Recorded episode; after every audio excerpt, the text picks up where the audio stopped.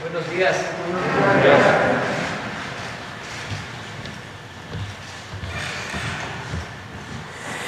Bueno, pues vamos a iniciar la conferencia del día de hoy.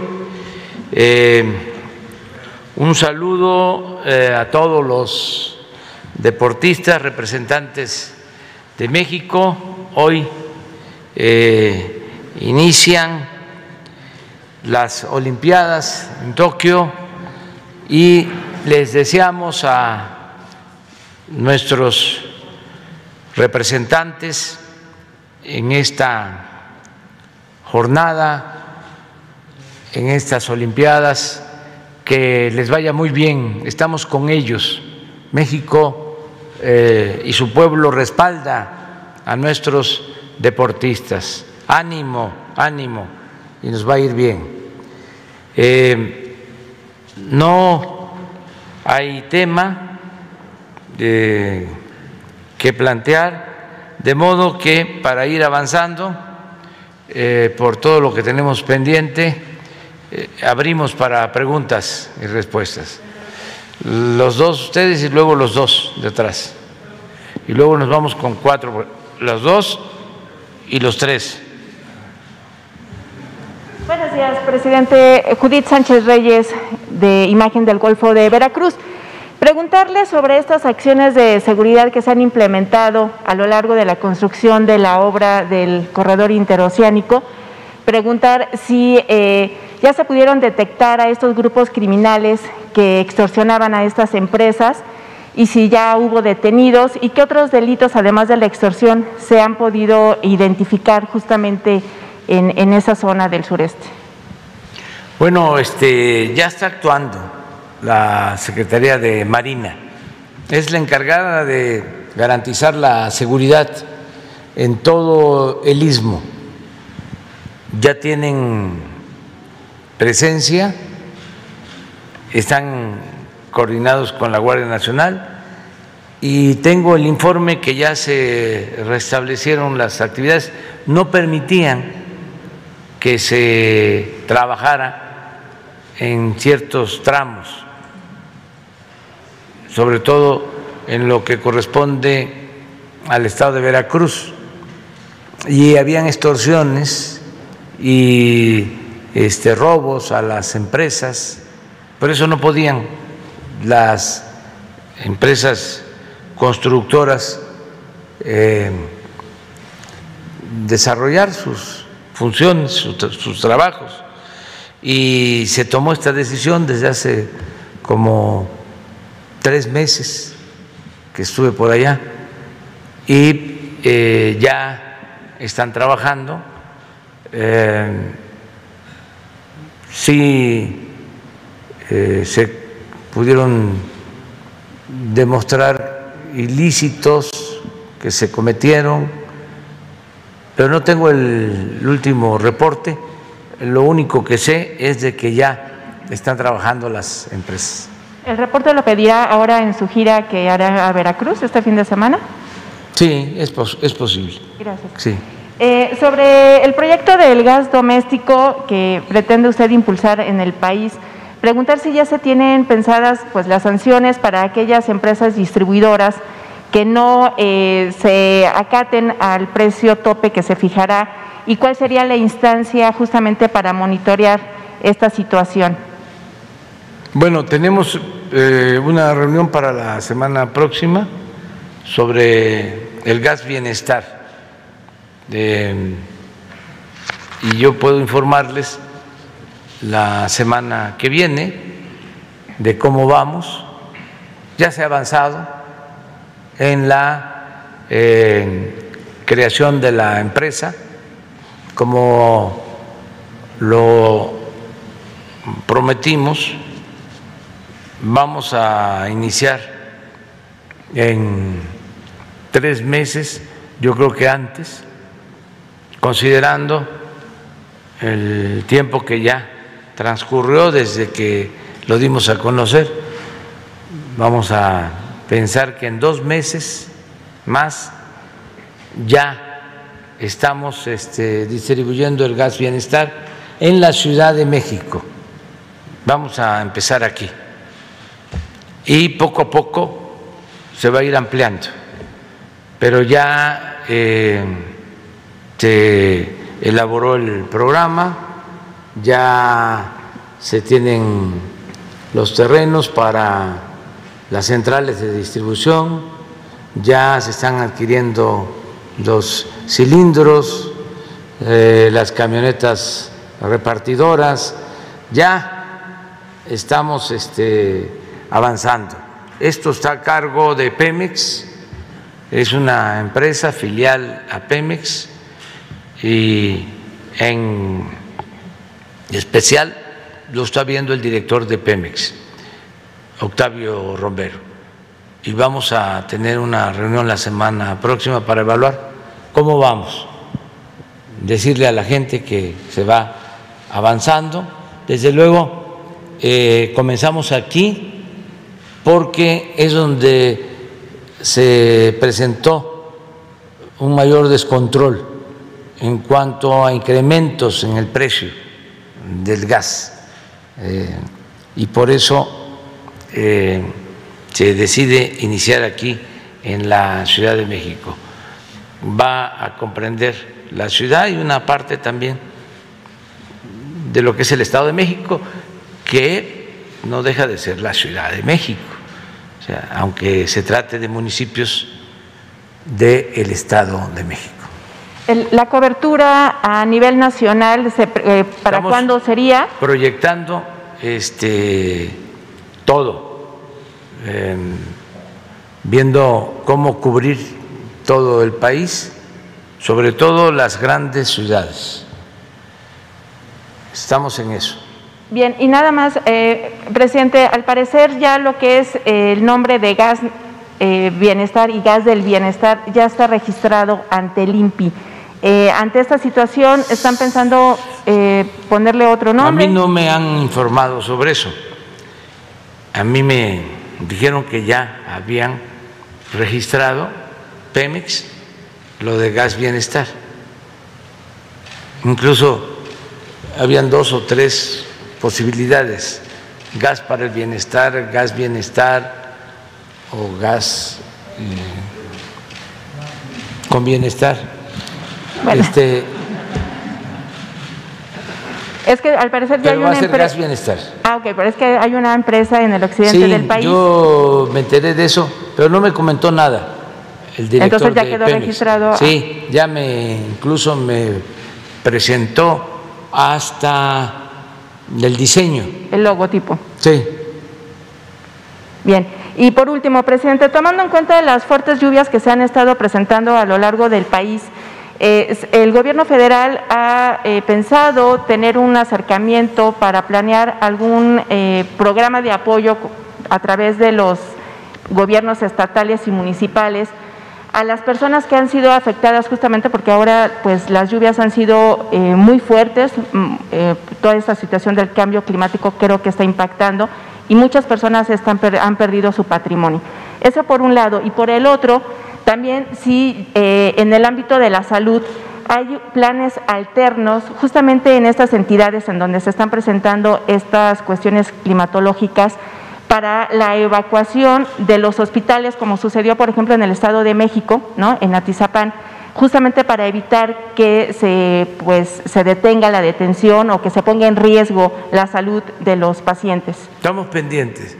Este, la directora de Protección Civil está atendiendo de manera este, especial y con cuidado todo lo que tiene que ver con las lluvias para actuar y prevenir. Eh, se está avisando donde se, piense, se piensa que van a ser más fuertes las lluvias, eh, se está eh, informando con tiempo. Laura Velázquez es la responsable, está constantemente este, es nuestra Tlaloc. Eh, no se este, en otras cosas, eh, está dedicada, porque ya empezaron las, las lluvias, ya estamos en temporada de lluvia, ya son los meses que más llueve, de julio, agosto, sobre todo septiembre, es el mes de más lluvias, y pues se prolongan a octubre, en caso del, del sureste, noviembre y el, el, el año pasado hasta diciembre. Por lo general, a finales de octubre se termina la temporada de lluvia. En Todo Santo eh, son los últimos aguaceros, así era antes, pero ahora ha cambiado. Entonces hay que estar de todas maneras pendientes este, y atentos. Sí, sí, sí, sí, en todo, todo, todo, todo. Y la verdad que se cuenta siempre con el apoyo de eh, las Fuerzas Armadas.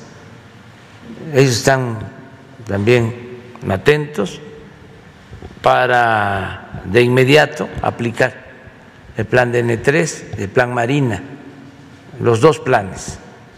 Y diario estamos recibiendo información sobre el estado del tiempo y, las lluvias.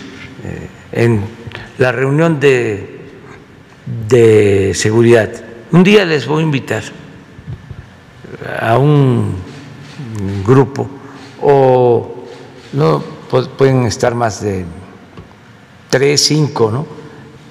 pero que conozcan cómo es el formato, la agenda diaria de la reunión de seguridad, de 6 a 7.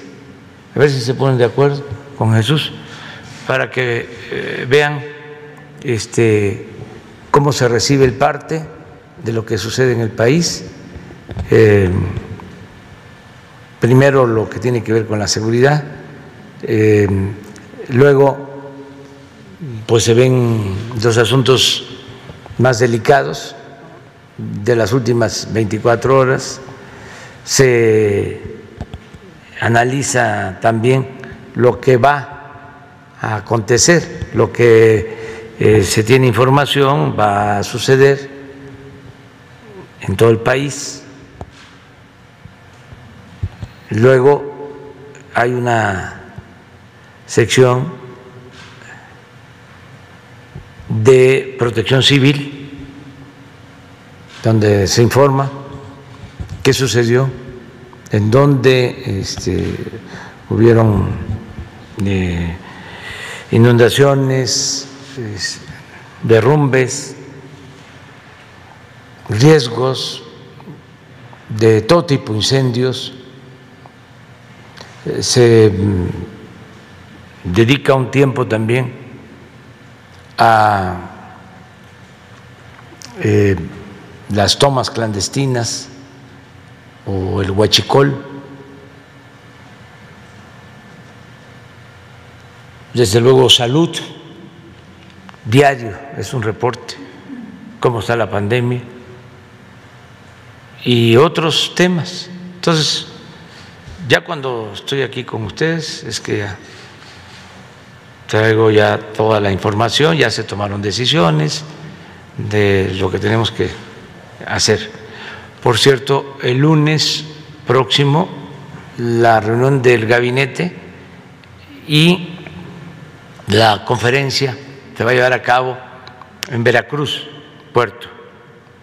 Vamos a estar allá, porque estamos recorriendo el país para no hacer la reunión de seguridad solo eh, aquí en Palacio Nacional, sino en los estados, porque sí ayuda mucho el poder eh, evaluar en un estado cómo vamos.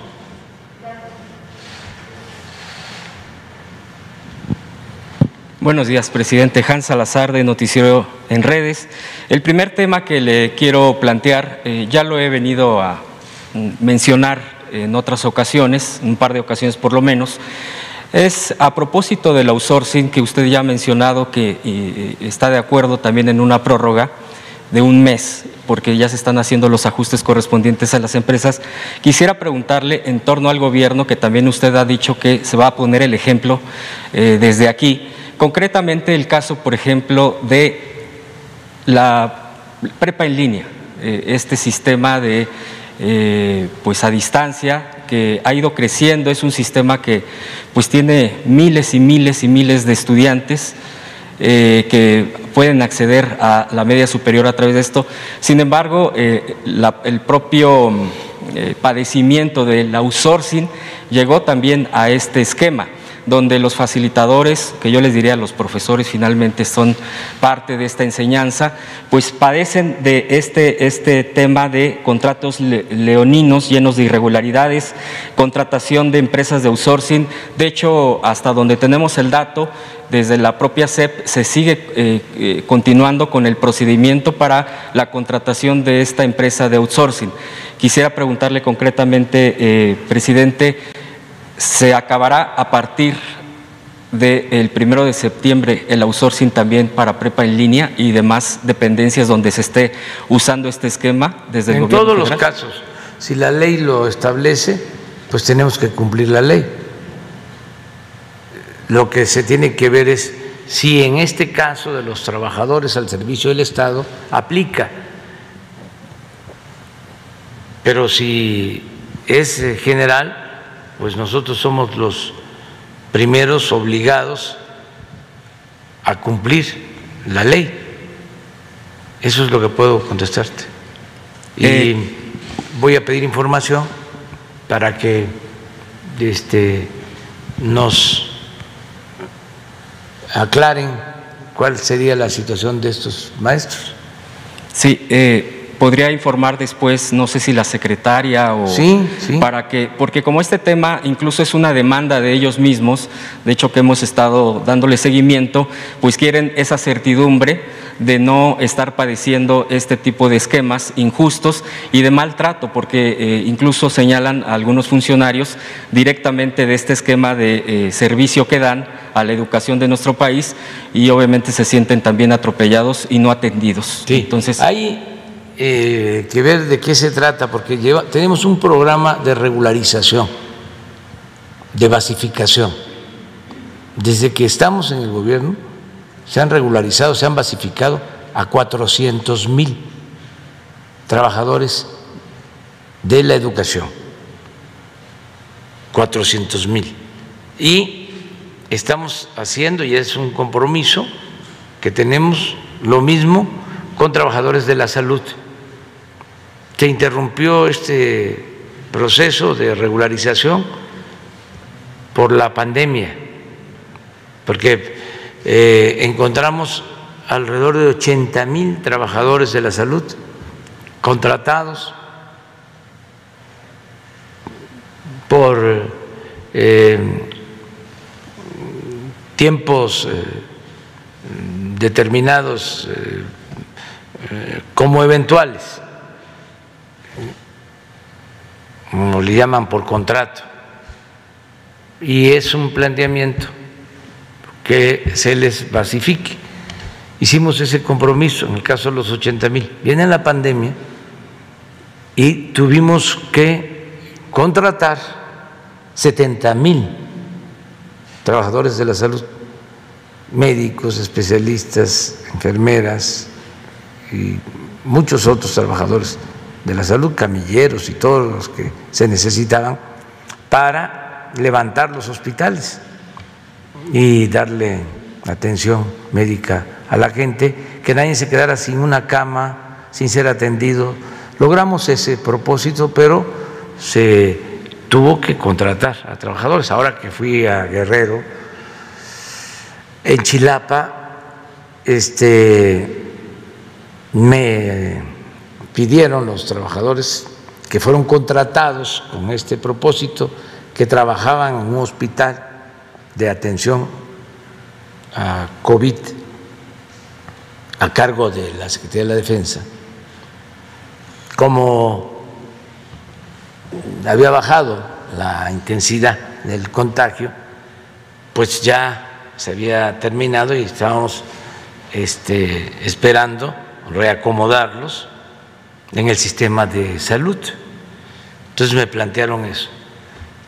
Pero ahora, como este, se han incrementado los contagios, vamos de nuevo, en el caso de Guerrero, en el caso de ese hospital en particular de Chilapa, vamos a mantener a los trabajadores, porque vamos a mantener el hospital para que no falten las camas.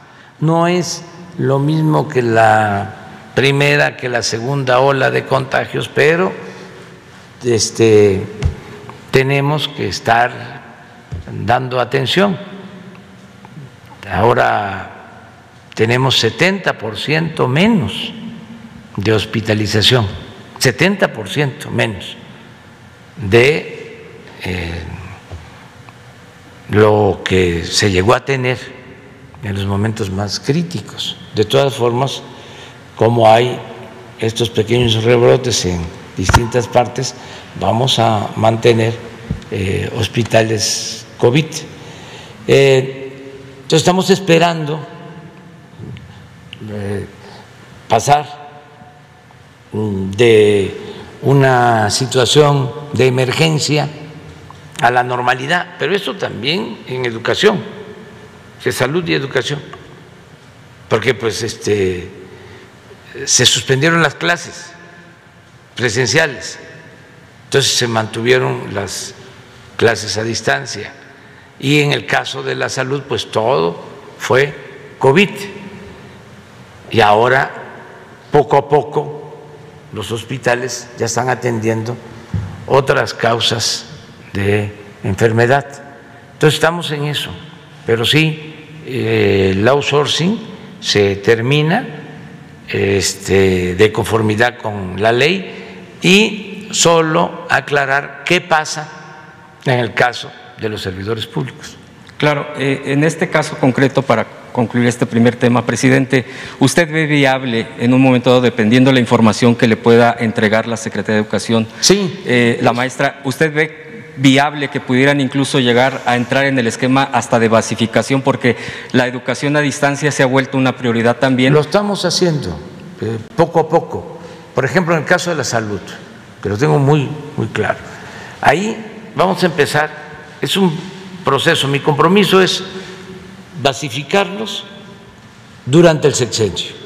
Eso es lo que les he dicho. Sí. Y vamos a empezar con los de más antigüedad. Nada de que yo soy palanca porque estoy muy cerca de los dirigentes sindicales. No, es de acuerdo a la antigüedad. Ahí empezamos. Los que tienen más tiempo trabajando por contrato. Ahí vamos a comenzar. Así lo estamos haciendo. Entonces, yo sí tengo ese compromiso y deseo que pues eh, los trabajadores eh, tengan sus bases para que tengan sus prestaciones este, laborales que por ley, que por justicia les corresponde. Ok, gracias, presidente. Pues, en el mismo sentido de la educación, hay bastantes reclamos, bastantes quejas respecto a la unidad del sistema para la carrera de las, maestras, las maestras y los maestros. Este sistema, eh, USICAM, bueno, es, la abreviación y es más conocido de esta manera, es un esquema que eh, ha tenido conflicto porque el propio eh, esquema que están usando es el mismo de la reforma educativa que así fue mencionado por el gobierno anterior de Peña Nieto ha habido fallas, ha habido eh, problemas para que los profesores, los maestros puedan aprovechar esta unidad para lo que es, para esta promoción, para este crecimiento, este desarrollo. Sin embargo, esa es la queja, que sigue siendo el mismo esquema que eh, la reforma eh, mencionada y que aquí en este gobierno, bueno, pues ha habido acciones para eh, echar abajo esto, la propia basificación, el propio acceso. Yo le preguntaría, eh, presidente, al respecto, ¿habrá cambios profundos en este sistema porque eh, pues sigue habiendo este beneficio para algunos cuantos? no ha habido, por ejemplo, en el registro de la plataforma, no han podido ni concluir y ya los dejan fuera. Es, es, eh, se ha vuelto muy caótico este, este tema. Eh, disculpe, la secretaria le ha comentado algo al respecto. ¿Qué solución le daría a este, a, a este problema? Pues lo está atendiendo seguramente la maestra Delfina y va a escuchar lo que estás este, ahora planteando. El propósito es atender bien a los maestros, eh, no eh, maltratarlos, no eh, verlos este, con malos ojos, no ningunearlos.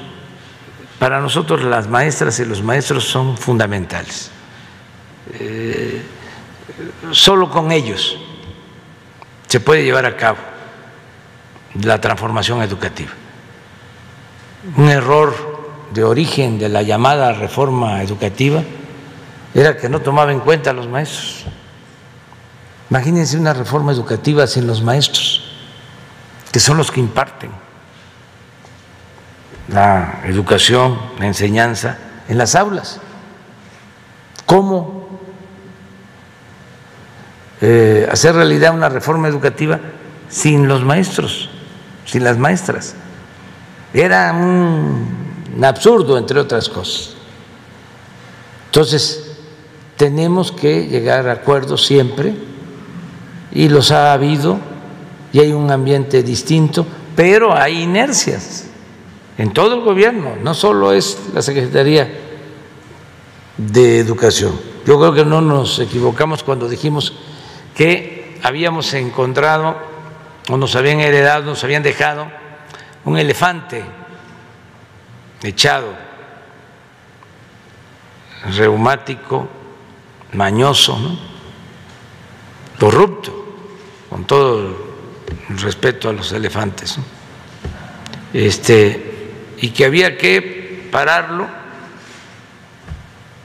y que empezar a caminar y empujarlo entre todos. Pues así es, porque el gobierno no estaba preparado para servir. La función básica del gobierno durante el periodo neoliberal era la de facilitar el saqueo eran los negocios, los business, los contratos.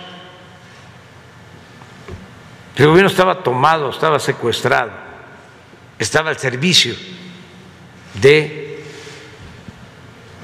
rufianes. Entonces, esa reconversión pues lleva tiempo el que ahora el gobierno tenga como propósito fundamental servir al pueblo, que esa es su razón de ser, no estar este, atendiendo pues eh, demandas de grupos de intereses creados o de influyentes para hacer negocios y medrar al amparo del poder público o con el presupuesto público. Entonces, sí es toda una transformación, una revolución que tiene que ver con lo administrativo y tiene que ver también con un cambio de mentalidad. Entonces, todos tenemos que ayudar Imagínense cuántos aparatos este, existían, aparatos burocráticos, eh, improductivos, innecesarios, solo porque este, era una forma de tener eh, contenta a cierta gente, ciertos grupos, y además una gran manipulación porque este si el gobierno estaba ensimismado, si eran nada más oficios y oficios de una oficina a otra, pues entonces eh, no actuaba en lo que debía de hacer, el ayudar a la gente, que el presupuesto le llegara al pueblo y sobre todo vigilar que no se robaran el presupuesto. Pero los tenían entretenidos con los oficios. Si para ello no tiene inconveniente, le pido, de favor, este, considere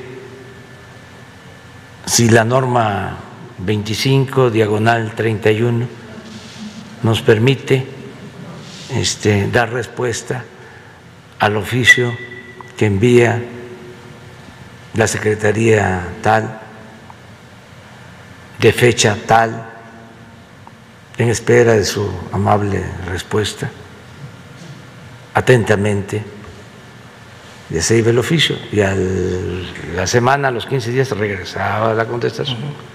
Y ahí se le llevaban, ¿no? Entonces, es como todo esto que hemos hablado de las nuevas políticas públicas que fueron creando de manera muy perversa y con bastante eficacia para voltear a ver cambio climático, voltea a ver el cambio climático, que es gravísimo, para que no veas que te están saqueando. Voltea a ver otras cosas. Y hablaba yo de cambio climático y quienes promueven esto están ahora autorizando que aumente la extracción de petróleo. pero al mismo tiempo en el discurso, de manera demagógica, preocupados por el cambio climático. Y resulta que así nos saquearon en los últimos 40 años. Y nadie dijo, nos están robando. Nadie gritó porque nos tenían este, volteando a ver para otro lado, cada quien con su causa. Fraccionaron distintas causas para que cada quien se ocupara de una causa y lo que tiene que ver con el grave problema de la desigualdad que se origina por la corrupción pasó a segundo plano o no se le dio la importancia. Entonces es un poco lo que sucedía con eh, la administración en los gobiernos. Presidente, en este sentido, ya para concluir este tema que le vengo a exponer de educación, tanto de esta unidad eh, de esta unidad y sistema de la SEP como de prepa en línea, porque han metido precisamente documentos eh, y, bueno, no hay una respuesta. ¿Podría ser recibidos por la Secretaría de Educación Pública? Sí. Eh, Desde luego que sí. Que se vea a través de... Sí. Ok. Y por Y que si tienen razón, si hay justicia, van a ser atendidos. Sí, que le presenten las pruebas obviamente correspondientes en este punto concreto de la unidad y de la prepa en, de prepa en línea. Por último, presidente, eh, preguntarle, eh, uno de los personajes también muy señalados de eh, sexenios anteriores, particularmente el de Calderón, fue la señora Isabel Miranda de Gualas, señalada ahora hasta de criminal. ¿Por qué? De acuerdo a información que se ha estado publicando, la Fiscalía General ha abierto ya carpetas en contra de esta señora por tortura y falsedad de documentos.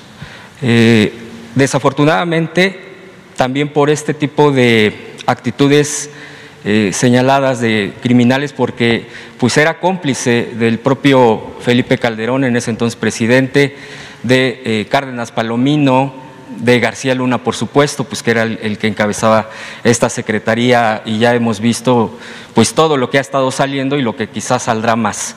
Isabel Miranda de Wallace eh, sigue siendo un pendiente, me parece, en el tema de que no siga habiendo impunidad. Bueno, hay muchos casos, pero emblemáticos. Ella forma parte de este grupo que incluso se le daba acceso, hay señalamientos contra ella, que se le daba acceso por parte de estos jefes policíacos para la tortura en las propias cárceles de nuestro país. En fin, atrocidades que llegan a gente eh, que, de acuerdo a la propia ONU, aquí también se lo había venido a exponer, por ejemplo, está detenida Brenda Quevedo y que actualmente sigue presa y sigue este, este interminable camino como el tema de Israel Vallarta, como el tema de eh, Pablo Green, en fin, con tantas injusticias. Preguntarle, ¿usted eh, tiene información al respecto contra esta señora eh, en mesas de seguridad, en algunas reuniones, sobre qué se está llevando a cabo, que si se hay avances, si su gobierno está aportando pruebas o algo al respecto, y sobre la liberación de Brenda Quevedo, presidente, si tiene información concreta al respecto? quien maneja todo esto es la Secretaría de Gobernación la licenciada Olga Sánchez Cordero y Alejandro Encinas. Ellos son los que este, me ayudan a atender todas estas este, peticiones, eh, solicitudes, denuncias, y ellos pueden informar sobre esto que estás tú preguntando. Les vamos a pedir que ellos nos eh, informen. Nosotros sí queremos que si hay eh, personas en la cárcel, que las hay, eh, y han sido pues injustamente encarcelados, este, están aprendidos y son inocentes o fueron víctimas de tortura. Nosotros queremos que todos ellos salgan. Y la licenciada Sánchez Cordero está haciendo esos trámites, nada más que son también tardados. Eh, una vez logramos eh, liberar a un joven aquí vino su mamá, periodista, porque nos ayudó el presidente de la Suprema Corte y se eh, agilizaron los trámites. Entonces, constantemente estamos haciendo esto, mm, buscando que jueces eh, nos ayuden cuando hay elementos de inocencia, y cuando hay pruebas de que las personas que están en la cárcel fueron torturados. Entonces, este, vamos a continuar con esto. Incluso envié un oficio y estoy esperando respuesta de muchos que están en la cárcel sin sentencia desde hace años. Y queremos que el Poder Judicial nos dé una respuesta. Sí, todavía no tenemos este, información, pero ahora sí. Yo creo que nos van a enviar ya una respuesta del Poder eh, Judicial. Sobre Isabel Miranda de Wallace, ¿usted eh, tiene información? No tengo yo información especial. Sí, es sobre el mismo tema. A ver. ¿Sí? Bueno, pues Isabel Miranda de Wallace no solamente eh, es una persona que ha eh, propiciado las torturas, que ha entrado a los reclusorios, sino que además a través de su fundación Alto al Secuestro compra periodistas, como es el caso de Ciro Gómez Leiva, para que contradiga las estadísticas del gobierno y diga que el secuestro va en aumento. Eh, recientemente la señora Wallace, en una conferencia de prensa, eh, confesó haber eh, intervenido la conversación entre Netzaí Sandoval, que es el presidente del Instituto de la Defensoría Pública Federal, y un juez. Es decir, que la señora utiliza equipos de estilo Pegasus, dado que esta conversación fue realizada en, horas fuera de trabajo. Si la señora no tuviera este equipo especial o no tuviera comprado al juez, pues no hubiera sido posible. Recientemente Guadalupe Lizárraga, que es eh, parte de este comité, de estas personas protegidas por su actividad profesional, celebró una audiencia porque con varias de las víctimas, como George Curry Layun, eh, había solicitado y emprendido un camino de dos años de denuncias en contra de la, de la señora Isabel Miranda de Wallace, debido a esta falsificación de pruebas, de torturas y otros elementos. Terminando la audiencia que se celebró en, eh, por vía electrónica, dado que la compañera está en Estados Unidos, donde también, por cierto, acabamos de conseguir el asilo humanitario para un defensor de derechos humanos que defendía a Jacobo Tagledovin y que fue perseguido, eh, torturado y despedido después de la Defensoría Pública Federal. Terminando la audiencia de Guadalupe Lizárraga, que fue la primera en traer al padre de Hugo Alberto Wallace y demostrar que la prueba de ADN era falsificada porque el joven no era Wallace, sino Miranda León, Terminando la audiencia, se, queda abierta la pantalla y en ese momento dicen en el juzgado, vamos a hablarle a la señora. Entonces esta señora tiene comprados a jueces, a magistrados e incluso funcionarios de Morena, como Renato Sales, quien es hoy el presidente electo al municipio de Campeche, fue señalado por haber permitido la entrada a reclusorios a torturar a Jacobo Tagle.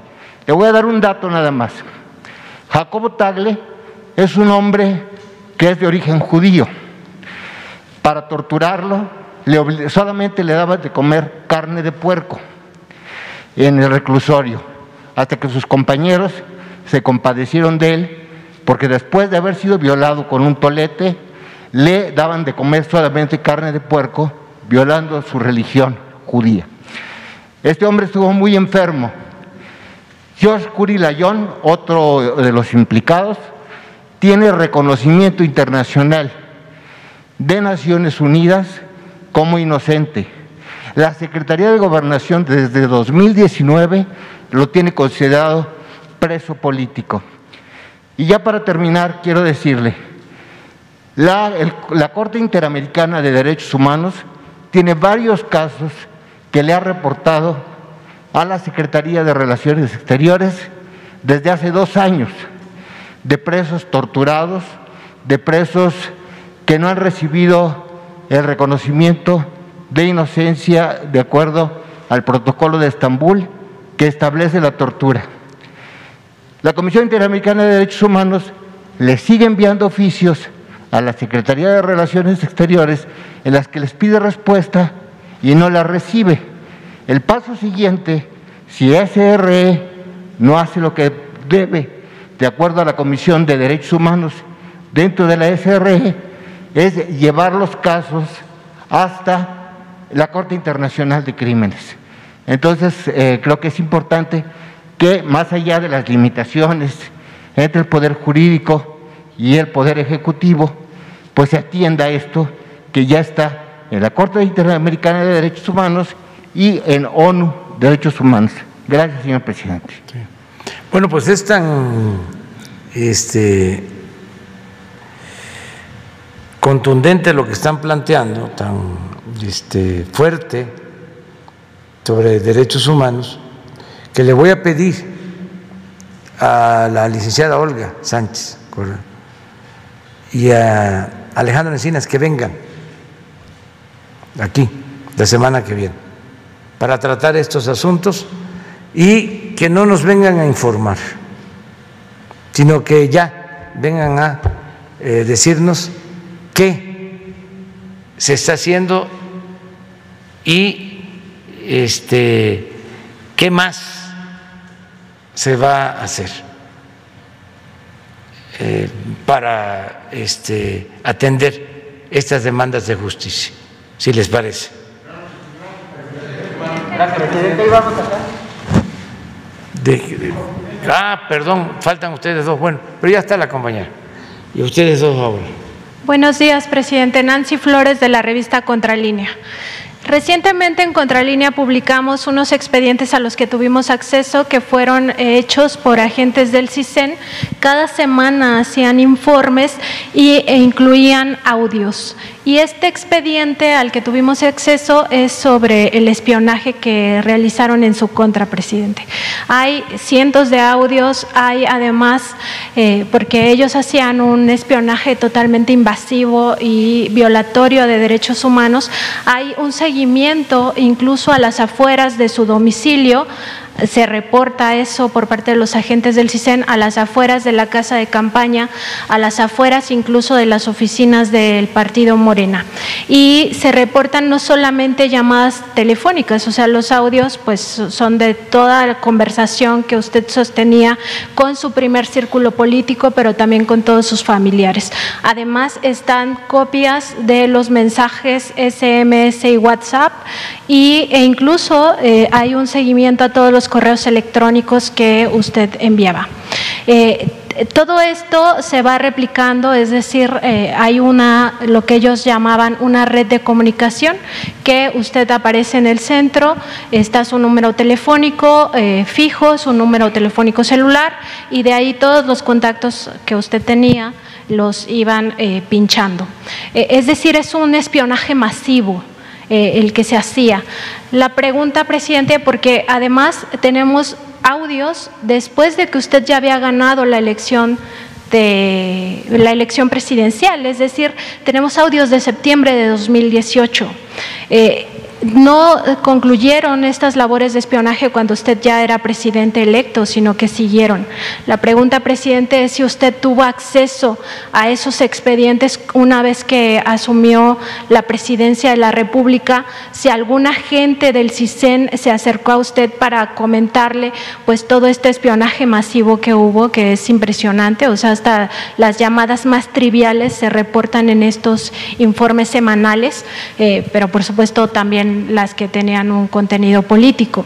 Eh, y además hay un seguimiento puntual a todo sus, eh, su círculo político. Tenemos llamadas de Jade Polemski, de, que en ese momento era presidenta del partido Morena. Tenemos audios, todos estos grabados ilegalmente, por supuesto. Eh, tenemos audios de su, su familia, sus hijos, etcétera, etcétera. Entonces, si algún eh, agente del CISEN se acercó a usted para eh, exponerle todo esto, si usted tuvo acceso a estos expedientes, a estos audios, o si por el contrario los desaparecieron una vez que ya iban a entregar el gobierno de México eh, a usted. Bueno, pues yo no este, conocí de estos expedientes. El único expediente que me interesaba era el que tenían en el CISEN em, sobre em, mi tiempo de opositor inicial y me lo entregaron del archivo de, este, de la Nación. Eh, ese expediente sí lo tengo que de ahí viene la carta esta de Nazararo, varios informes de Nazararo, pero desde el tiempo que estuve en Nacajuca, más de 40 años tiene eso. Reciente no, no este, eh, me entregaron nada y tampoco quise saber, esa es la, la verdad. Imagino, pues, de que nos siguieron siempre, nos espiaron siempre, eh, en la casa, este, por los teléfonos, a toda la familia, eh, a todo el círculo cercano, pues es eh, una práctica de gobiernos autoritarios. Nosotros padecimos eso. Por eso desapareció el CISEN. Fue de las primeras cosas que planteé.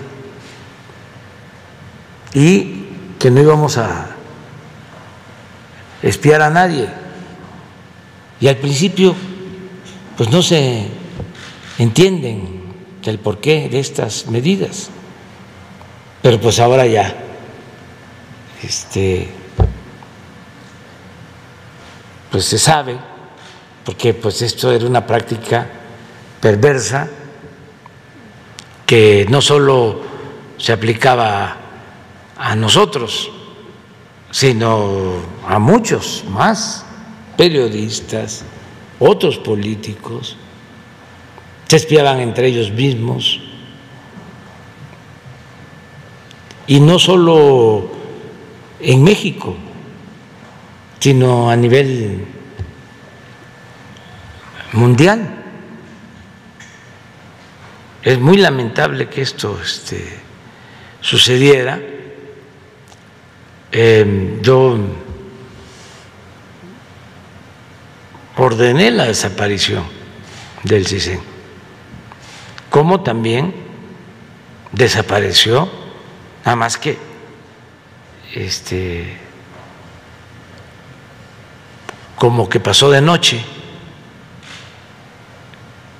pero para los jóvenes eh, que sepan que se desapareció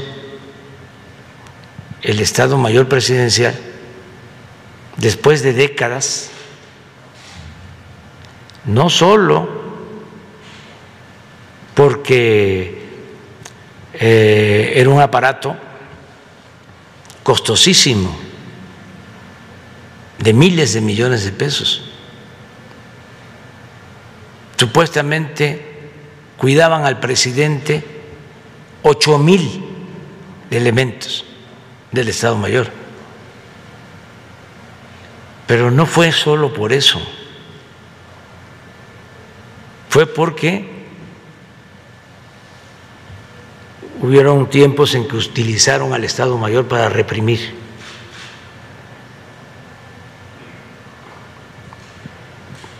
al pueblo. El Estado Mayor participó en la represión estudiantil del 68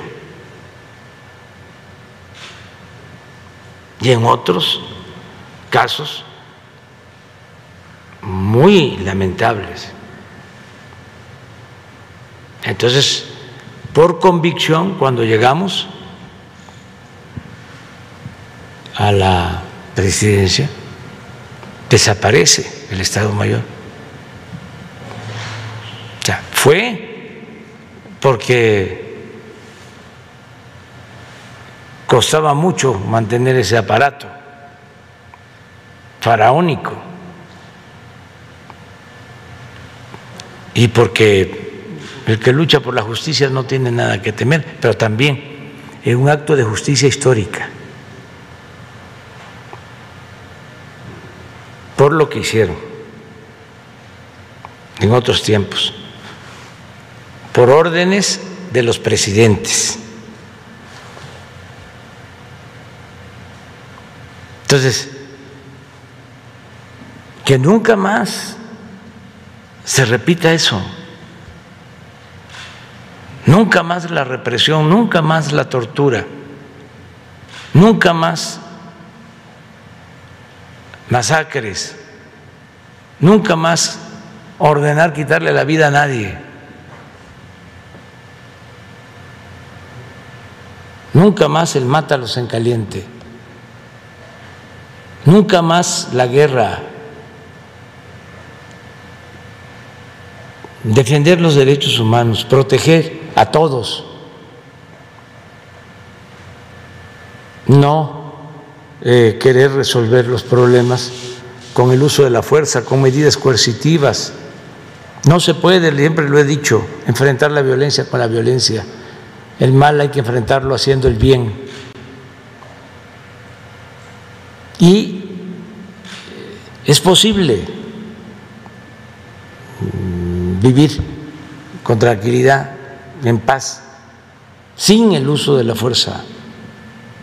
Por eso es un cambio lo que se está llevando a la práctica. No es fácil.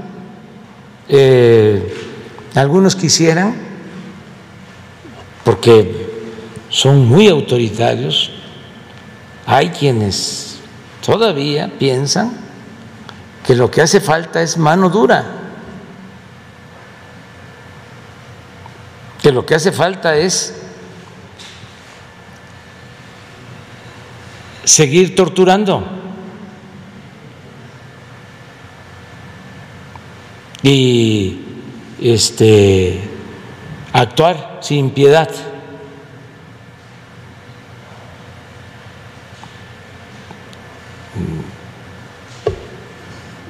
y hasta bendicen o sumergen en agua bendita el puñal que van a usar. Porque es una mentalidad de autoritaria, fascistoide. Eso no. Eso ya se terminó. Nosotros somos pacifistas y nosotros le tenemos mucho amor, un profundo amor al ser humano. Entonces, todo eso que padecimos, este, independientemente de la investigación que existe en la Fiscalía, nosotros lo que queremos es la no repetición y la obligación nuestra es no hacer lo mismo.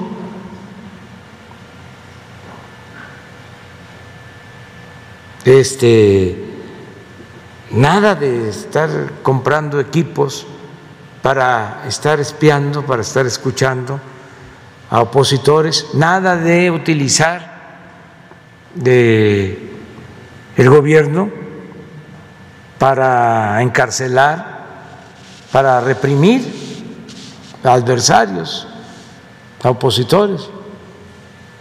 Yo este, doy pues gracias al creador este a la suerte porque durante el gobierno de Calderón me dieron por muerto, políticamente hablando. Y como era tan fuerte la campaña que habían eh, desatado en contra mía, después del fraude del 2006, después de que nos roban la presidencia, que se lanzan con todo, con la guerra sucia, y todavía queda internalizado el mensaje de que yo era un peligro para México,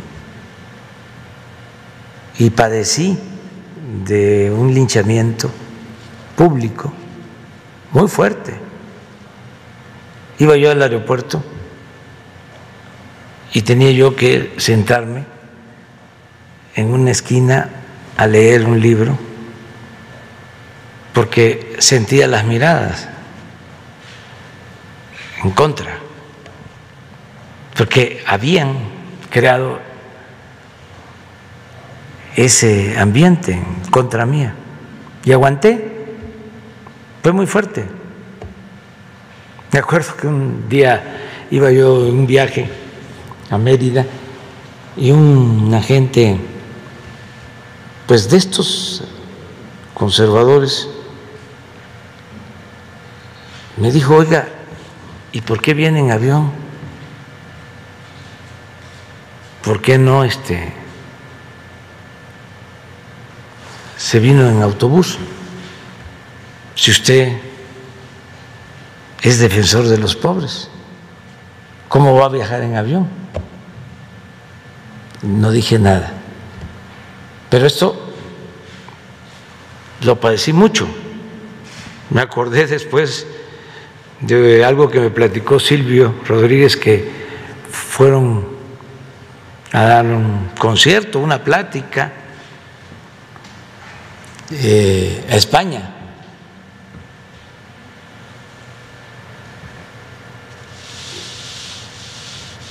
Y este los conservadores de allá,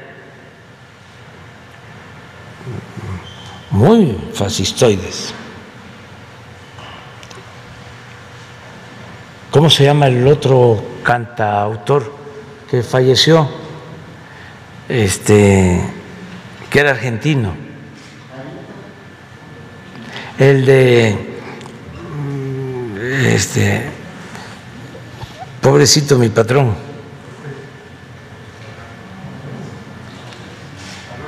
No, Facundo Cabral. Estaban los dos. Y entonces se paró uno en la conferencia y le dijo, oigan, ¿y ustedes cómo llegaron acá? También en ese mismo sentido, ¿no? Y Facundo les eh, contestó, pues este, veníamos a caballo, pero se nos ahogaron los caballos en el Atlántico. este, pero bueno, eh, padecí mucho eso y eh, pensé que lo mejor era trabajar organizando al pueblo desde abajo y recorrí todos los municipios de México en ese entonces, 2007, 2008. Entonces visité los 570 municipios de Oaxaca y me metí abajo, abajo, abajo, abajo, abajo, a informar en todas las plazas públicas. Entonces Calderón decía que este, ahí andaba yo, pues casi como loquito, reuniéndome con muy poca gente. Ya no representaba yo nada. Entonces eso pienso que me ayudó, porque los informes que recibía iban en ese sentido, de que pues sí, en efecto, me he reunido con 10, con 20, con 30, con 40 personas abajo. Sí recuerdo que en una de esas reuniones eh, en Nayarit, en un municipio, fui de los primeros que planteé de que se tenía que terminar la guerra que se había desatado en ese entonces. Tengo la constancia que este, no era el camino. Estaba en su apogeo la represión, la guerra. Era cuando este, este señor García Luna dominaba por completo. Entonces, como yo estaba abajo, pues me dieron por muerto, políticamente hablando. Y así pude pues, avanzar. Y poco a poco fueron cambiando las cosas, porque la gente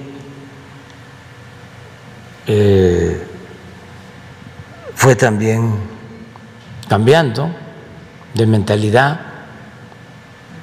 porque al pueblo se le puede engañar una vez, dos veces, pero no se le puede engañar todo el tiempo.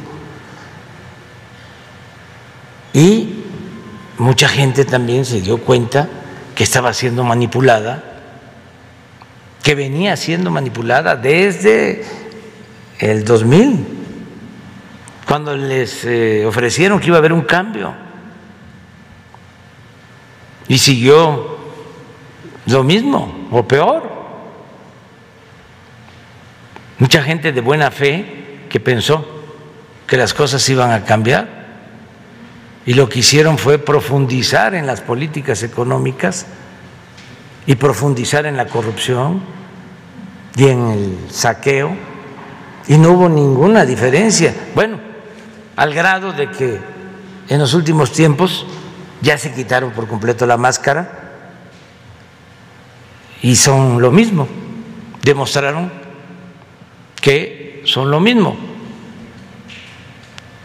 porque este, Salinas este, terminó de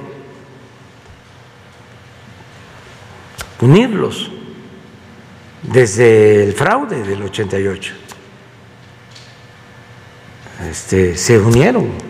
Nada más que desde entonces hasta ahora simulaban que eran distintos. Nosotros decíamos, no son lo mismo, son iguales.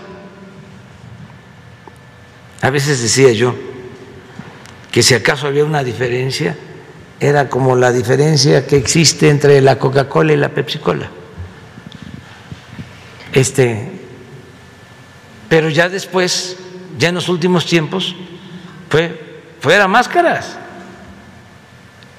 Entonces, todo esto del espionaje, pues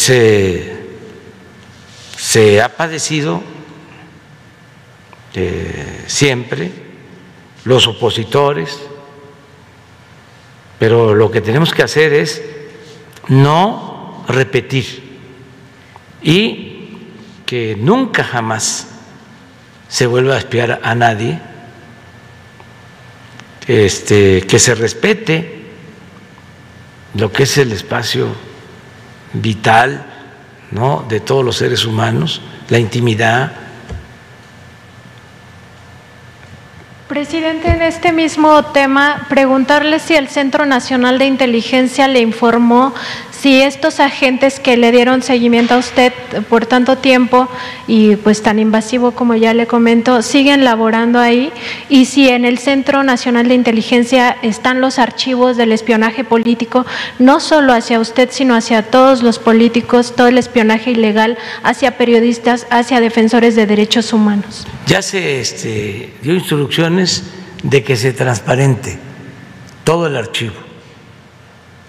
Eh, y voy a estar este, pendiente. Ya se había dado la instrucción, ya hay este, acceso a todos los archivos, no hay nada que no se pueda consultar. Cuando llegamos había una sección especial en el archivo de la Nación, incluso este cuidada por elementos del CISEN y desapareció. Y se abrieron esos archivos. Y se van a abrir todos los archivos. Vamos a, este, a ocuparnos de eso. Ya di la instrucción, pero quiero saber qué tanto, porque luego empiezan, ¿no? Los este, funcionarios, algunos abogados, a decir no se puede, o hay que este, reservar ciertas cosas, o los expedientes hay que testarlos, hay que borrar nombres. Yo no soy partidario de eso. Yo pienso que archivo político, que tiene que ver con oposición, con persecución, este, con actos de violación de derechos humanos por parte del Estado, deben de transparentarse por completo. Y en un segundo tema, presidente, quería preguntarle, en el último censo del INEGI sobre población y vivienda, se da a conocer que menores de 5 a 19 años ah, eh, no saben leer ni escribir un recado. El problema de este censo es que no desglosa a aquellos niños que son de 9, 10 años, 11 años, que no van a la escuela, que son analfabetas. Usted dijo aquí la semana pasada, o creo que esta semana, la verdad es que no recuerdo, que a cierto sector de la población, cierto sector económico, político, le convenía una sociedad ignorante que le convenía que los niños no regresaran a la escuela. Hay niños que no van a la escuela porque viven en zonas rurales muy marginadas y ahí no hay escuelas, no hay maestros. Entonces, el problema es que el analfabetismo se empieza a considerar a partir de los 15 años y no se visibiliza a estos menores de 9, 10, 11, 12 años que no asisten a la escuela y se les empieza a atender a partir de los 18 años con el INEA y todo este programa de alfabetización. La pregunta, presidente, es si usted no considera necesario primero saber cuántos menores de edad no asisten a la escuela porque no tienen posibilidad de hacerlo y sobre todo que se genere una campaña masiva de alfabetización en todo el país que incluya no solo a los menores de edad que nunca han ido a la escuela, sino además que incluya a los adultos. Sí, es muy buena tu este, pregunta, tu cuestionamiento. Mira, eh, tenemos un programa especial para atender eh, a comunidades pequeñas muy apartadas y ahora acabamos de nombrar al responsable de este programa, Gabriel Cámara, que es un pedagogo de primera, una gente este, con mucha vocación, con mucha entrega a este propósito. Entonces voy a pedirle que nos presente su plan para que se dé a conocer, que venga aquí, para que se sepa lo que estamos haciendo en este eh, eh, tema. Sí, presidente, porque además el número de niños que está en este rango que reporta el INEGI son 3.8 millones, es decir, es un número muy importante. Sí, pero sí estamos haciendo. Y este, podría emplearse en esto a los normalistas rurales, ¿no? Que tienen muchos problemas. Sí, y además tenemos el compromiso de que todos los normalistas rurales deben de salir con su plaza y tienen que tener trabajo. Pues parte de los cambios que se hicieron cuando se canceló la reforma educativa. El que estudie en una normal eh, pública rural, terminando, tiene que salir con una base, tiene que salir con eh, trabajo. Eh, fue un compromiso que hicimos y se tiene que cumplir. Y no queremos que nadie se quede sin la oportunidad de estudiar y que no importe la condición económica, social de los padres. Y estamos haciendo un trabajo este, en este sentido. Yo eh, me siento mm, satisfecho no porque se esté resolviendo el problema, que es un asunto complejo, porque son miles de comunidades pequeñas, dispersas en todo el país. Estamos hablando de alrededor de 300 mil comunidades pequeñas, este, donde hay un solo maestro o dos este, que atienden los seis grados.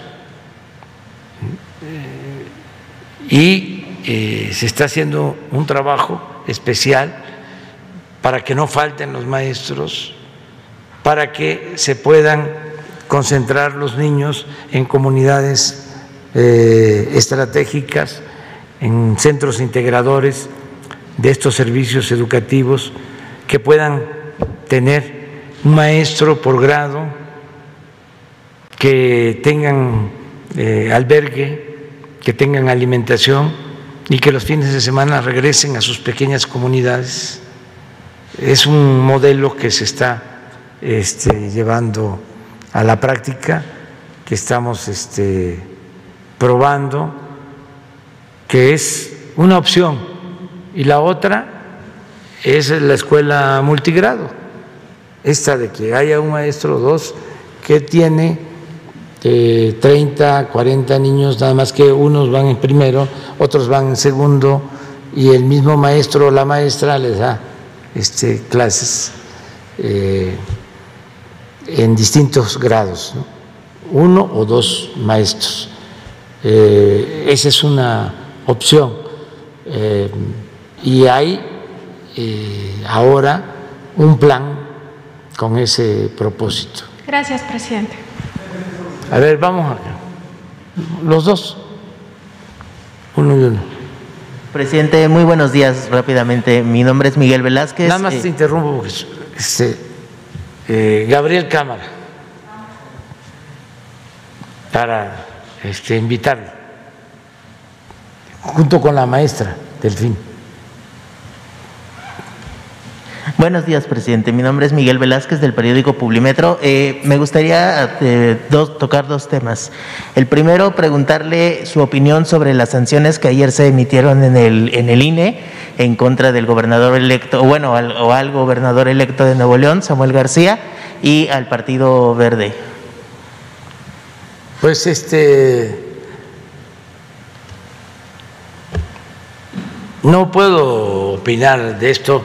Yo siento que no están haciendo bien las cosas en el INE, en el tribunal.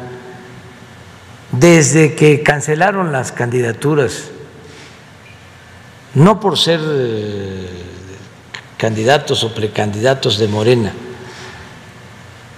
de Guerrero y de Michoacán este, mostraron que no son demócratas auténticos. En el caso de estos asuntos, el INE manda el expediente al tribunal el tribunal responde diciendo sí eh, debe eh, sancionarse por un supuesto eh, gasto no comprobado de 20 mil pesos, 30 mil pesos. Bueno, no es la cantidad. Vamos a, a pensar de que no comprobaron como dirían los abogados, aceptando sin conceder,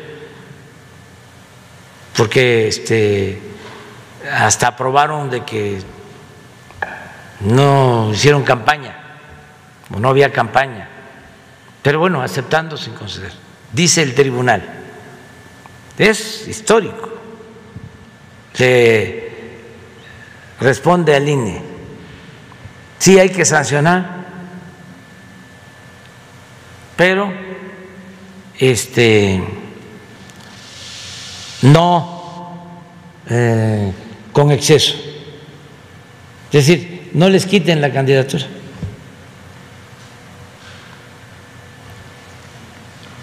Responde el INE al tribunal con más agravantes.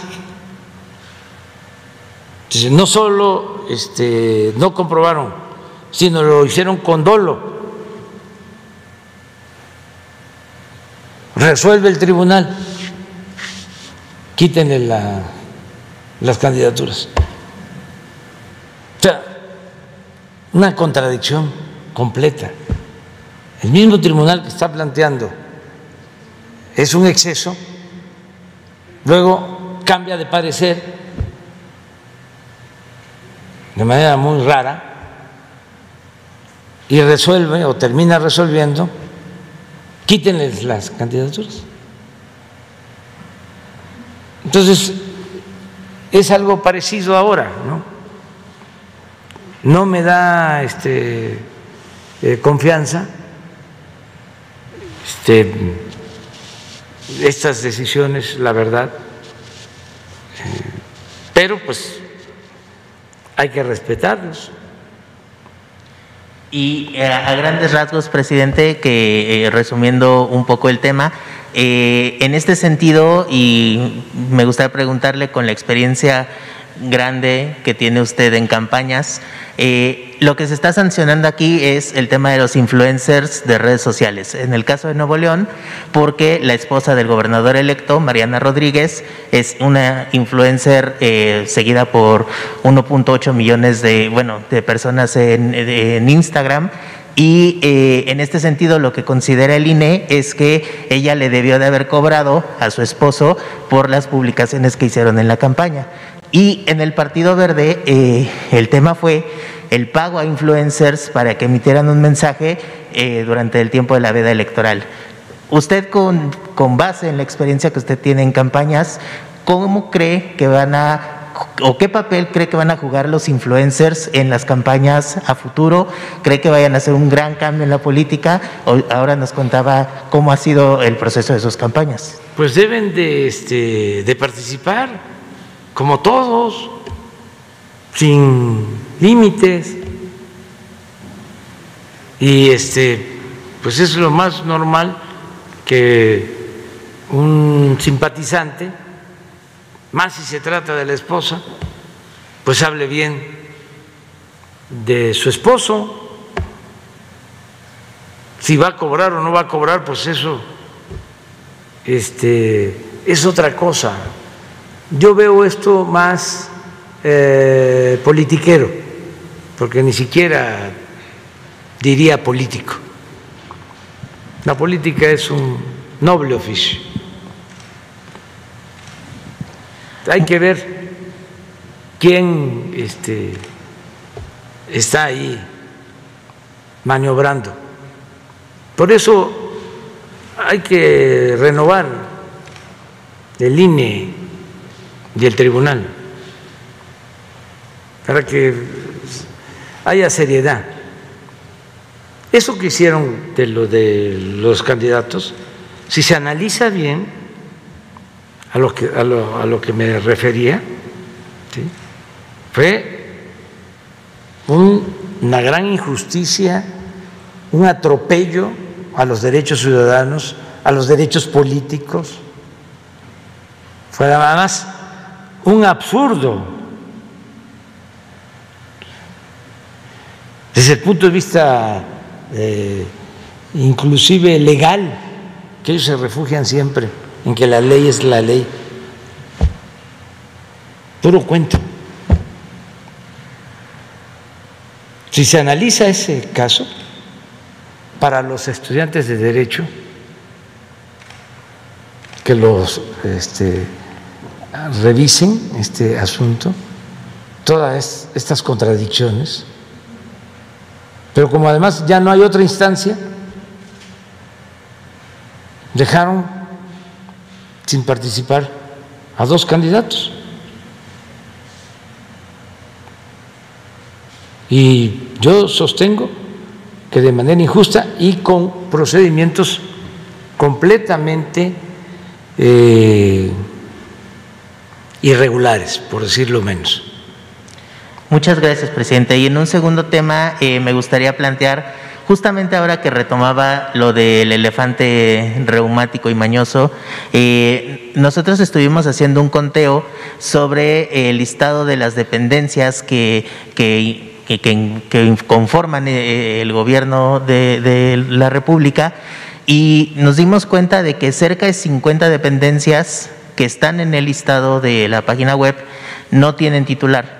Diez de ellas están eh, operando, funcionando con encargados de despacho y eh, pues las otras 50, que además es un listado en el que pues está un poco desactualizado porque todavía, todavía viene la Policía Federal, este, pues no, no, no tienen titular.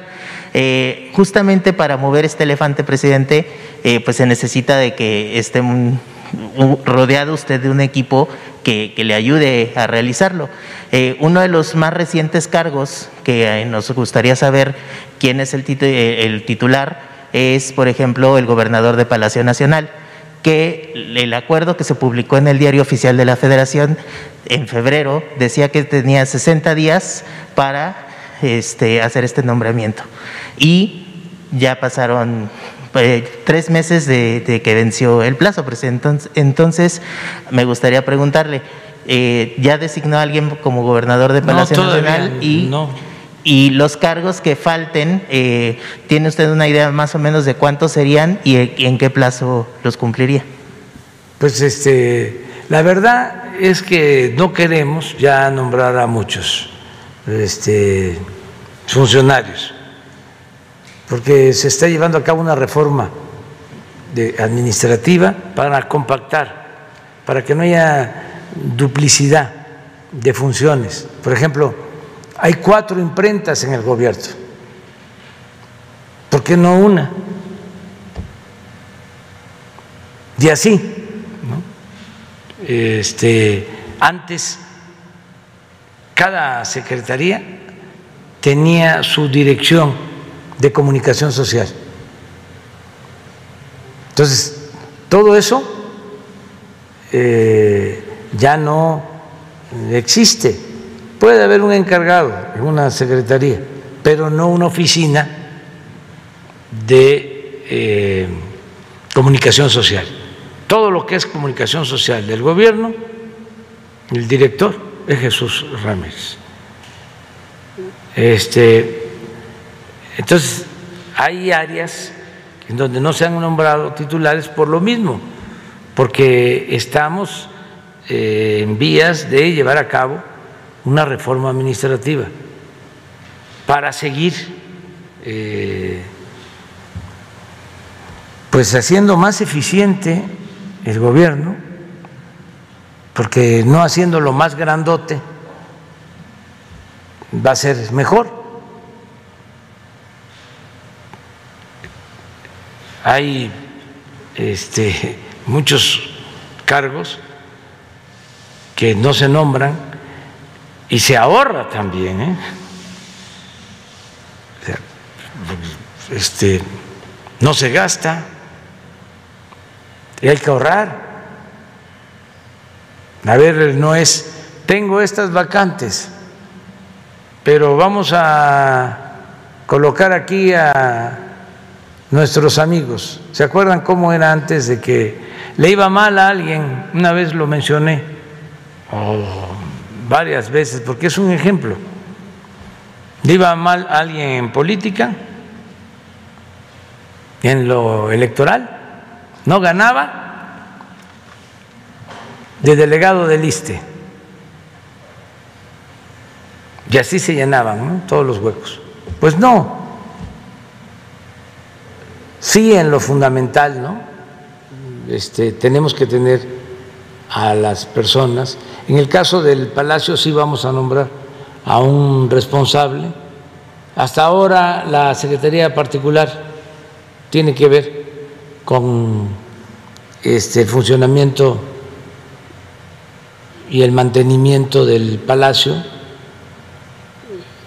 y van bien las cosas este, se le está dando mantenimiento constante al palacio, pero sí va a haber alguien que se haga cargo del cuidado, por lo que tú planteas. Gracias, presidente.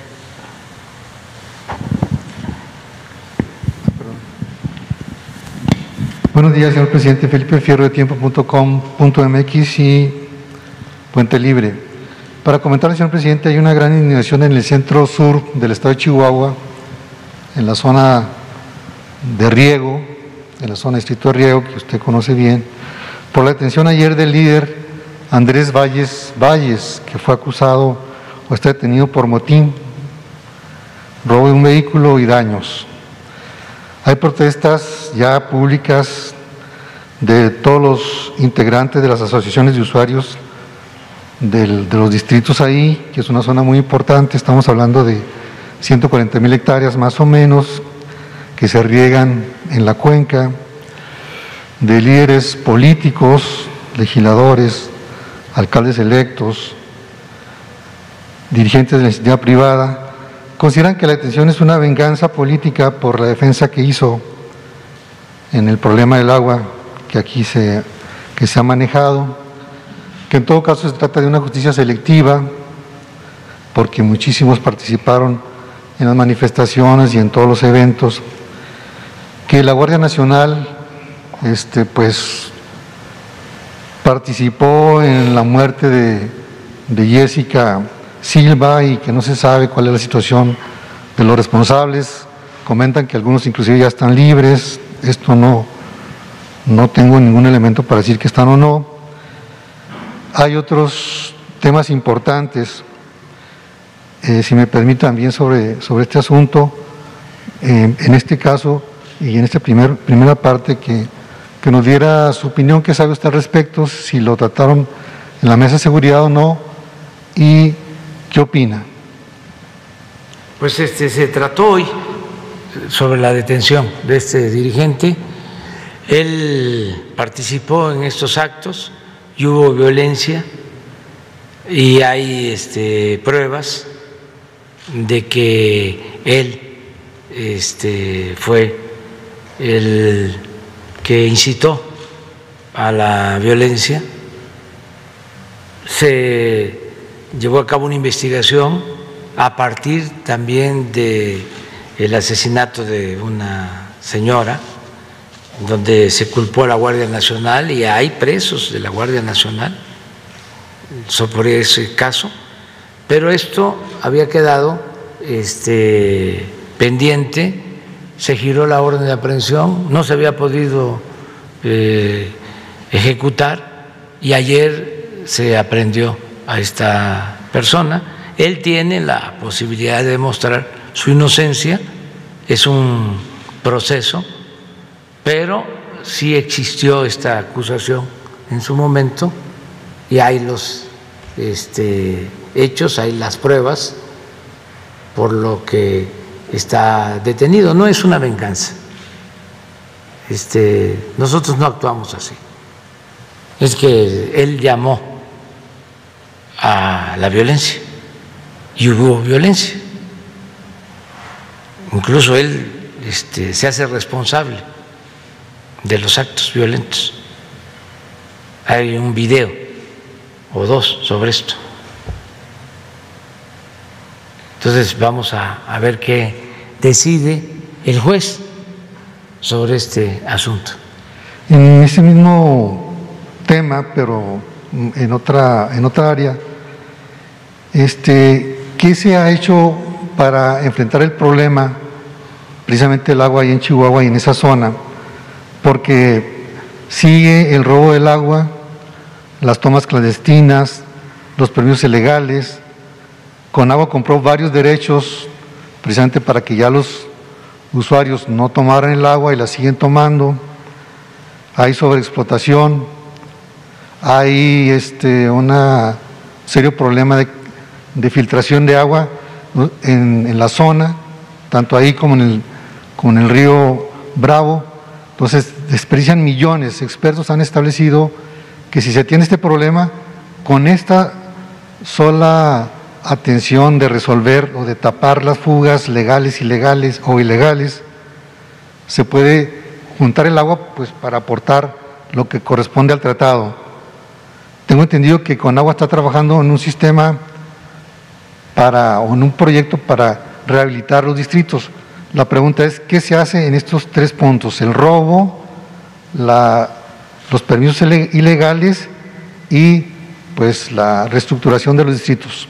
El señor que está detenido es este eh, miembro o participó como jefe de un distrito de riesgo. Y de ahí viene parte del problema. Ellos se este, opusieron a que cumpliéramos el compromiso de entregar el agua a Estados Unidos porque hay acaparamiento de agua de grandes eh, productores que acaparan el agua en esa región de Chihuahua.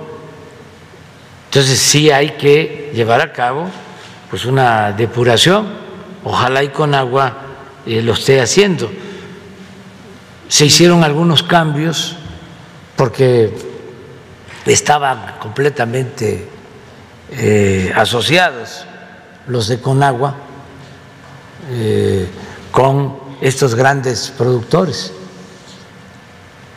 que sobreexplotan los acuíferos y tienen un trato privilegiado. No estoy hablando de todos los productores, sino de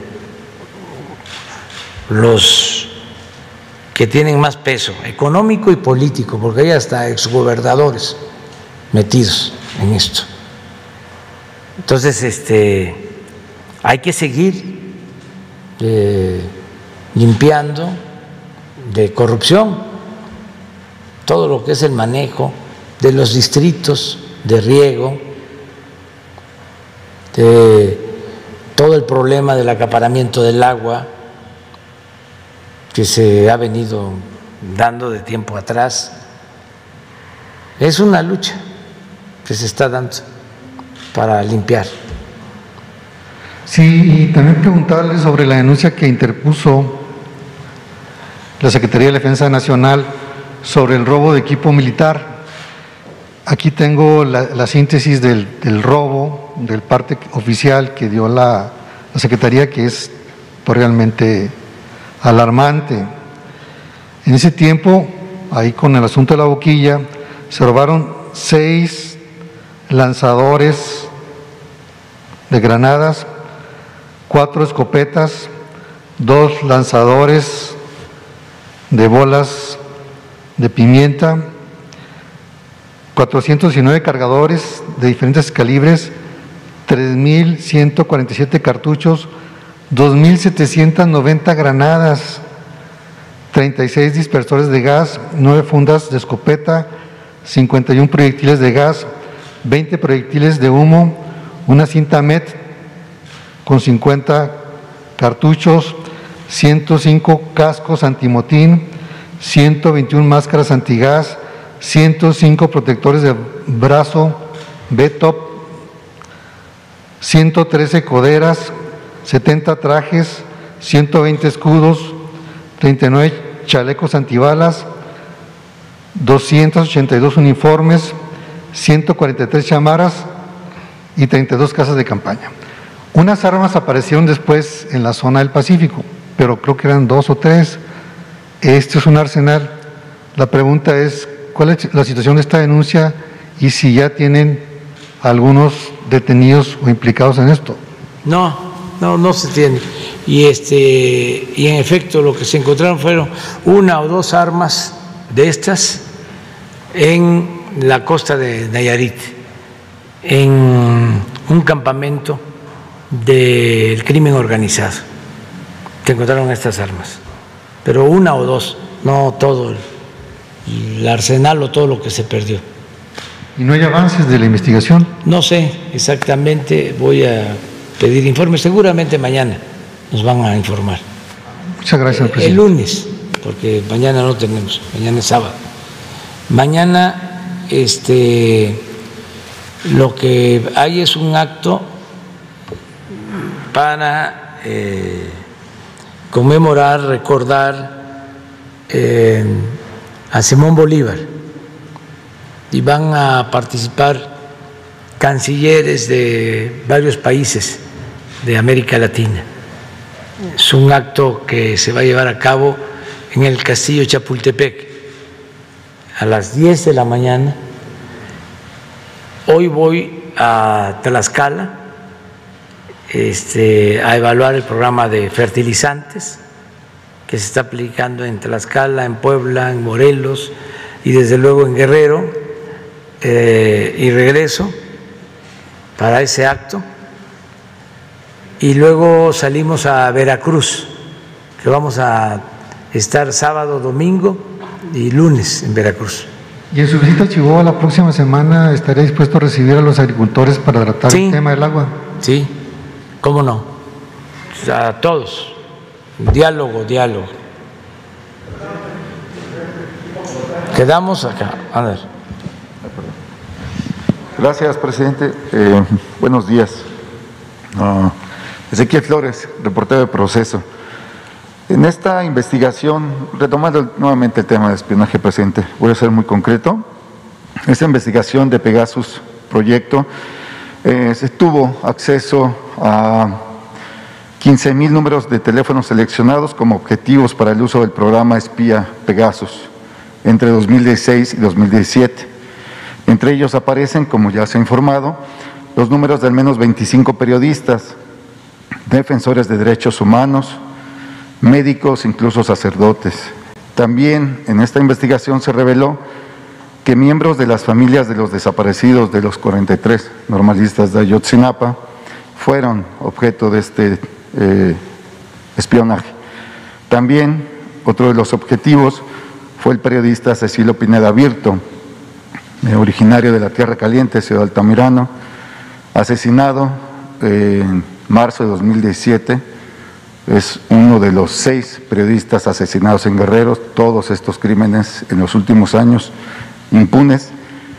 Este, pues este trabajo, presidente, y usted ya lo ha dicho, que no, no hay espionaje en su gobierno, pero ¿cuál es, cuál es este, la certeza que puede tener la sociedad de que ya no habrán este tipo de eh, ciberespionaje a personas de la sociedad civil. Le pregunto lo siguiente, porque eh, también cuál sería la, certeza ante esta investigación que se realiza en la Fiscalía General de la República, cuando el actual eh, titular o el fiscal del aceido, Alfredo Higuera Bernal, pues fue parte de esta investigación del caso Ayotzinapa. Y tenemos también información que eh, la titular que está llevando la investigación del caso Pegasus, Sara Irene Herrerías, pues eh, dependía directamente estos personajes. Es decir, en la Fiscalía actualmente están personajes que fueron parte de, este caso, actualmente vigentes. Y bueno, también en concreto, presidente, sobre el mismo tema, pues eh, hoy proceso de conocer, eh, retomando el tema del CISEN y porque el ex secretario de Gobernación ha negado de que se hayan adquirido este tipo de, sistemas, pues el 31 de mayo de 2016, Eugenio Imas, entonces director del CISEN, eh, y ha llegado pues a Miguel Ángel Osorio Chong, secretario de Gobernación, firmó un contrato de 203 millones de pesos con la empresa Proyectos y Diseños que en ese entonces vendía este sistema. Presidente, ¿sabía usted qué va a pasar y cuál será la certeza pues, de la, que tiene la sociedad en este contexto de espionaje? Pues este, primero mi palabra de que nosotros no vamos a llevar a cabo estas prácticas. Nunca este, lo haríamos. Sería eh, un acto de traición a nosotros mismos, a nuestras convicciones, como si hemos sido espiados, nosotros, nuestras familias, vamos a hacer lo mismo, solo que fuésemos este, autoritarios, fascistoides, si fuésemos iguales que ellos, que los defensores de ellos. No, pero vamos a buscar un mecanismo para garantizarle a la sociedad, al pueblo, de que no se este, espía a nadie. Voy a pensarle cómo este, llevar a cabo verificaciones que puedan este, revisar organismos internacionales para que se certifique que en el gobierno no se espía a ninguna persona, a nadie para reafirmar más lo que estoy este, manifestando. Voy a pensar cómo lo hacemos. Lo de los archivos, este, abrirlos todos, este, expedientes, eh, todo lo que tiene que ver con videos, todo, todo, todo, todo. A lo mejor hasta se puede crear una especie de hemeroteca o archivo de toda esta podredumbre, de toda esta vergüenza, en donde estén todos estos archivos desde lo que sucedió con la guerra sucia, todo lo que se tenga, lo que haya del 68, todo, todo, todo, todo, hasta la fecha, para que este, se pueda consultar. Y si es posible, subirlo a la red transparentarlo por completo, ver nada más cuál sería la, forma ¿no? de hacerlo. ¿Y cuál es tu otra pregunta? Este, bueno, en el caso de la, de la fiscalía actual, ¿quién Ah. va a vigilar a los que vigilaron en Pues su momento? hay que, siguen? esperar a que termine la investigación, la fiscalía. Yo estoy seguro que ellos van a este, actuar. Nos están pidiendo información al gobierno, estamos enviando todos los contratos.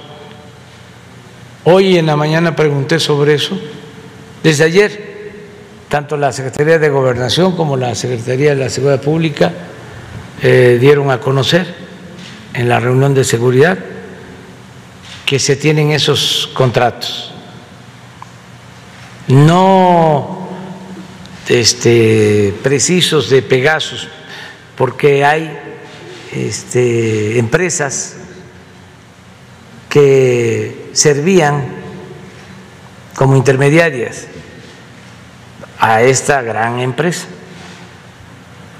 Pegasus. Pero sí existen los contratos y se van a entregar todos a la Fiscalía.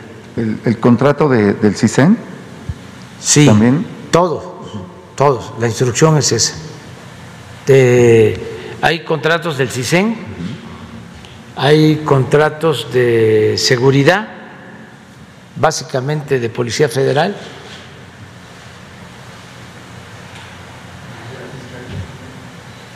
Sí, pero y de la Fiscalía, creo, de la Procuraduría. Sí, todo se va a entregar. Sí existen esos contratos. ¿Y usted sí confía que la fiscalía se investiga a sí mismo Sí, cuando sí, están estos sí. Yo confío en el eh, fiscal Alejandro Hertz. Y es un asunto pues, muy importante para todos. Gracias, Muy bien.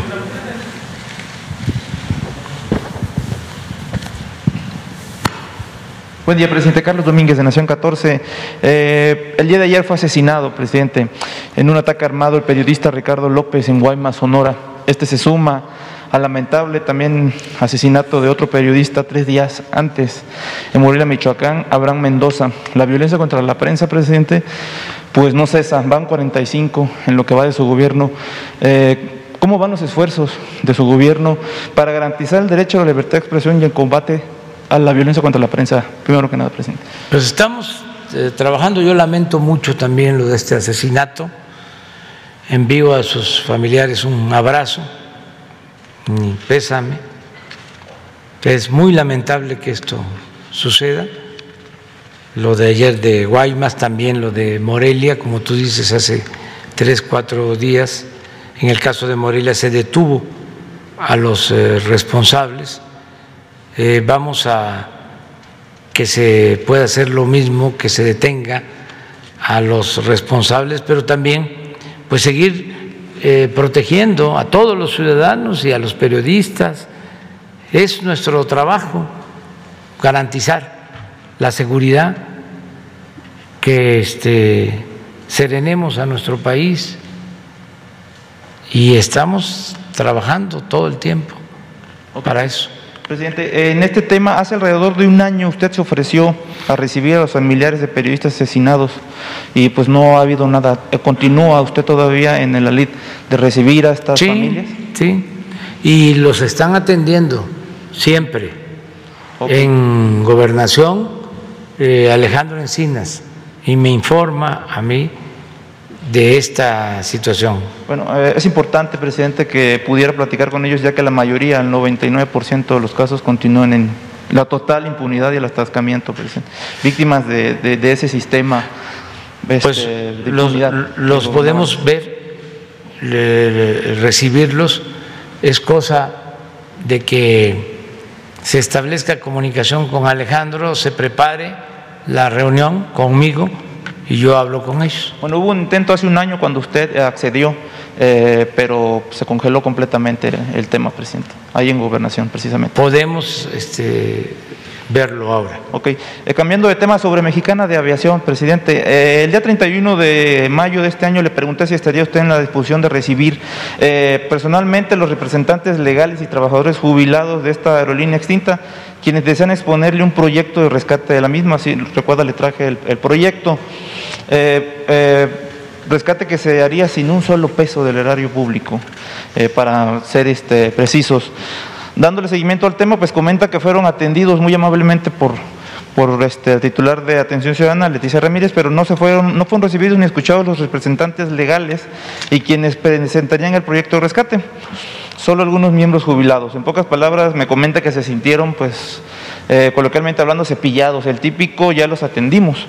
Por eso le pregunto, con todo respeto nuevamente, señor presidente, ¿le interesa al presidente de la República escuchar la propuesta de rescate de Mexicana de Aviación y sumarse a los esfuerzos que están haciendo los trabajadores jubilados para revivir la aerolínea emblema de la aviación mexicana? ¿Sí o no, presidente? Sí, y además lo estamos haciendo. Yo creo que, este, debe ser eh, otro grupo. Porque, ¿Se nos puede explicar, Leti, a, quiénes recibieron? Sí, porque el secretario de Comunicaciones y la secretaria de Gobernación tienen una mesa permanente de atención a eh, extrabajadores de Mexicana con otros actores que quieren este, volver a conformar la este, asociación y la empresa para que vuelvan a, tener actividad, que se vuelva a volar. Pero se está trabajando en eso. Y ya llevamos tiempo. Incluso se está buscando hasta inversionistas y ya hay quienes quieren Ellos también para hacer una especie de sociedad entre empresarios y trabajadores pues es o ex trabajadores. Es precisamente eso lo mismo que traen este grupo. Sí. dicen que están interesados en exponérselo a usted. Sí, pero ya yo creo que llevan como un año. Más. Sí, pero también los otros, a lo mejor, porque si me dicen que no los han atendido en gobernación, o este, en comunicaciones, pues debe ser otro grupo. Ahorita lo vemos, pues porque sí se está atendiendo. Yo le pregunto constantemente a la licenciada Olga Sánchez Cordero sobre cómo va lo de Mexicana y ella me dice que va avanzando, que este que se va este eh, buscando eh, volver a constituir la empresa.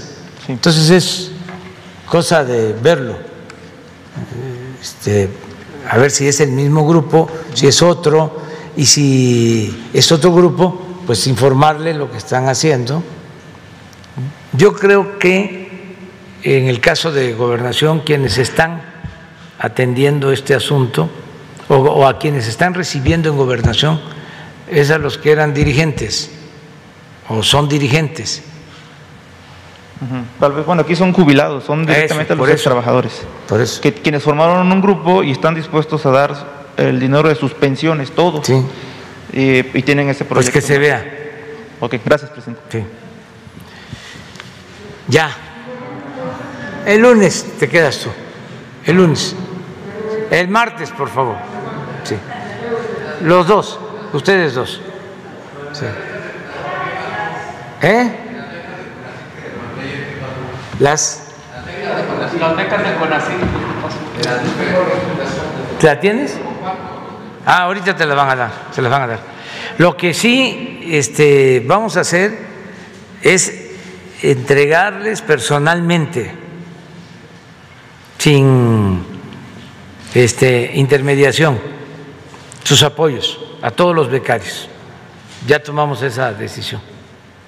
O sea, les va a eh, llegar una tarjeta, se les va a entregar una tarjeta para que sean completamente independientes este, y no tengan que estar este, llenando formatos, porque es gente, todos los mexicanos somos mayores de edad y somos responsables y somos honestos y debemos tenernos confianza. Entonces, ¿para qué aparatos de intermediación? ¿Para qué supervisiones? ¿Para qué burocracia? Vamos a simplificar todos los trámites, se entrega una tarjeta y se va al banco y se adquiere lo que por derecho corresponde a cada quien. Muy bien, nos vemos.